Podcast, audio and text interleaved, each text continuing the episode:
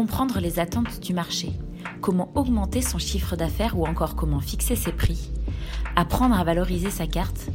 En tant que professionnel du secteur de l'hôtellerie-restauration, vous vous posez probablement mille questions sur ces sujets marketing.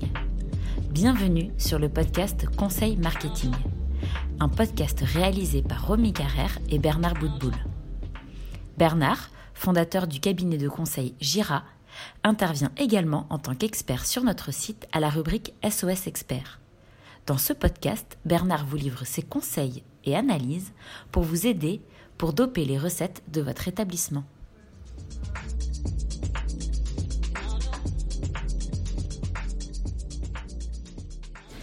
Bonjour Bernard. Bonjour. Suis très heureuse qu'on se revoie aujourd'hui pour enregistrer euh, une nouvelle série de podcasts pour la rubrique Conseil Marketing. Alors, pour ce redémarrage, nous avons tous les deux choisi le sujet de l'inflation qui est d'actualité. Et pour ça, nous avons décidé de nous installer au sein d'un restaurant. J'espère que euh, les bruits environnants euh, conviendront, mais je pense que c'était tout à fait opportun. Le sujet est très vaste, le sujet de l'inflation est très vaste.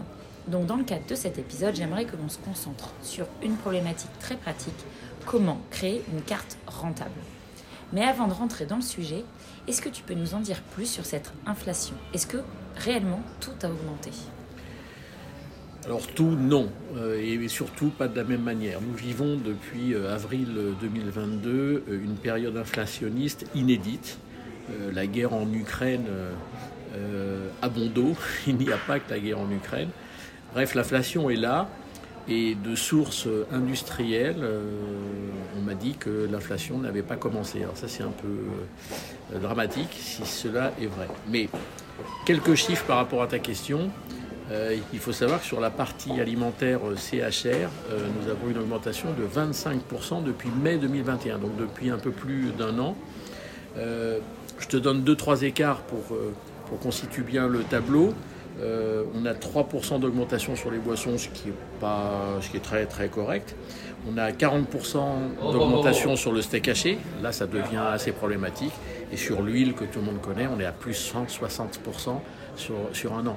Alors voilà, on a des produits qui ont des augmentations très inégales, mais ce sont des produits très utilisés dans la restauration. Donc là, il faut euh, clairement aller à la chasse au coût. Donc aujourd'hui, est-ce que monter sa carte différemment te paraît, euh, opportun? Oui, tu as raison, il faut aller à la chasse au cou, c'est évident, mais euh, effectivement, il faut monter une carte, euh, la faire évoluer, que je qualifie aujourd'hui de chirurgicale, et quasiment en temps réel, puisque les augmentations, nos clients restaurateurs nous disent que c'est peut-être pas quotidien, mais presque. Donc à ce propos, il y a un nombre de, solutions euh, très concrètes pour nous d'agir sur sa carte. Un, on peut modifier la recette en fonction des ingrédients euh, qui la composent et en fonction des ingrédients chers de cette recette.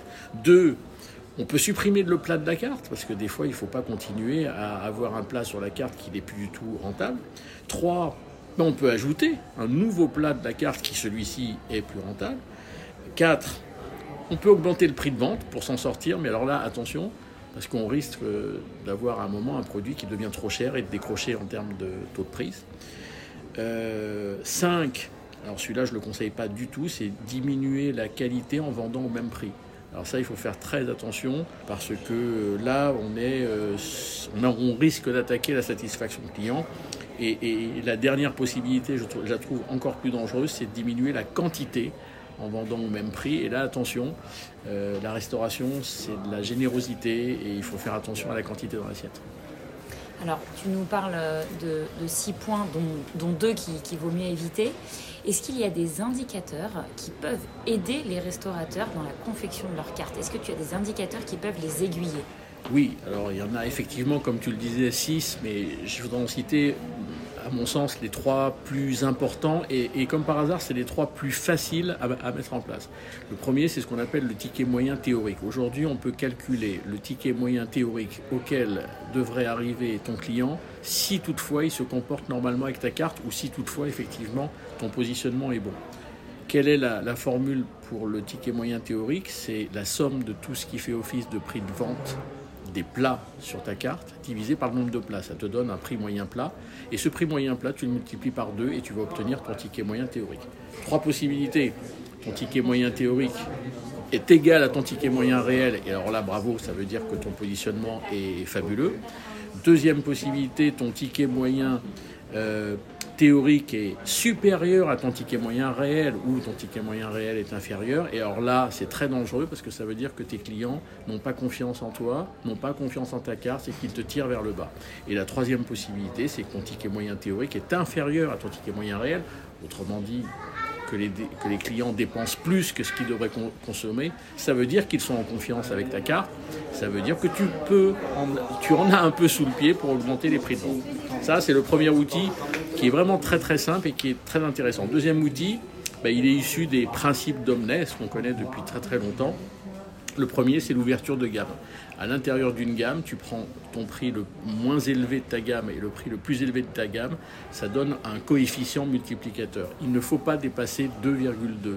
Pourquoi il ne faut pas dépasser 2,2 entre le plus bas et le plus haut? C'est tout simplement parce que si tu écartes encore plus vers le bas et vers le haut, tu perds tes clients vers les extrêmes et ça c'est pas bon. Il faut plutôt les recentrer vers un prix médian. Et le, deuxième outil euh, des principes d'Omnes, c'est ce qu'on appelle la dispersion des prix. Il faut euh, bâtir à l'intérieur de chaque, gamme euh, trois tranches, une tranche basse, une tranche haute et une tranche médiane en termes de prix de vente, mais aussi en termes de nombre de références à l'intérieur de ces tranches. Et la règle de la dispersion des prix que moi j'adore parce qu'elle est vraiment fabuleuse, c'est que la somme des références tranche basse plus la somme des références de la tranche haute doit être égale à la somme des références de la tranche médiane. Encore une fois, ça sert à quoi? Ça sert à bien recentrer tes clients sur un prix rassemblé plutôt que de les perdre aux extrémités euh, tarifaires. Alors, tu nous parles d'un ticket moyen réel, ensuite de l'ouverture de gamme et de la dispersion des prix. Bon, c'est assez technique, mais euh, je pense que euh, si, on, si on réécoute bien et qu'on s'y penche deux minutes, c'est faisable. Est-ce que tu as quand même un dernier outil à conseiller à nos lecteurs? Un avant-dernier. Un avant-dernier, ouais, allons-y. non, c'est pas vraiment un outil, c'est à propos, parce que tout à l'heure je te disais, il faut des fois prendre la décision d'enlever des plats de la carte euh, parce qu'ils sont pas rentables. Mais avant de faire ça, il y a juste un petit calcul à faire. Euh, que nous on fait souvent chez nos clients et on s'aperçoit qu'il marche à tous les coups, c'est que tu as très certainement 20% de tes références sur ta carte qui font 80% du chiffre d'affaires. Donc on se dit pourquoi avoir une carte longue? Donc tu la réduis et c'est comme ça qu'il faut penser à réduire sa carte. Mais donc je reprends ta question de dernier outil.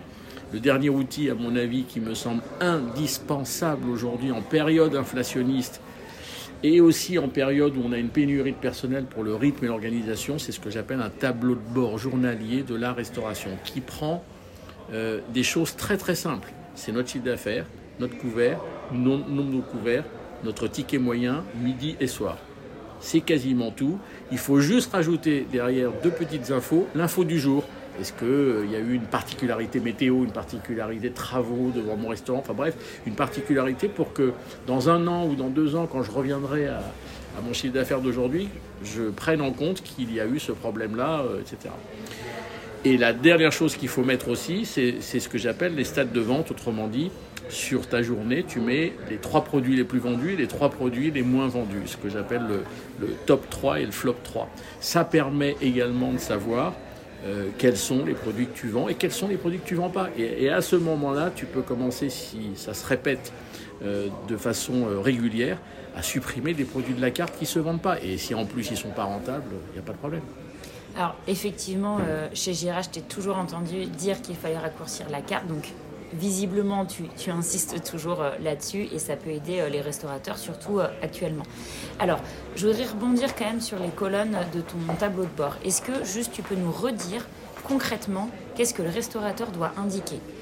Voilà, on prend une feuille là, et est-ce que tu peux nous redire concrètement ce qu'il doit indiquer dans son tableau de bord?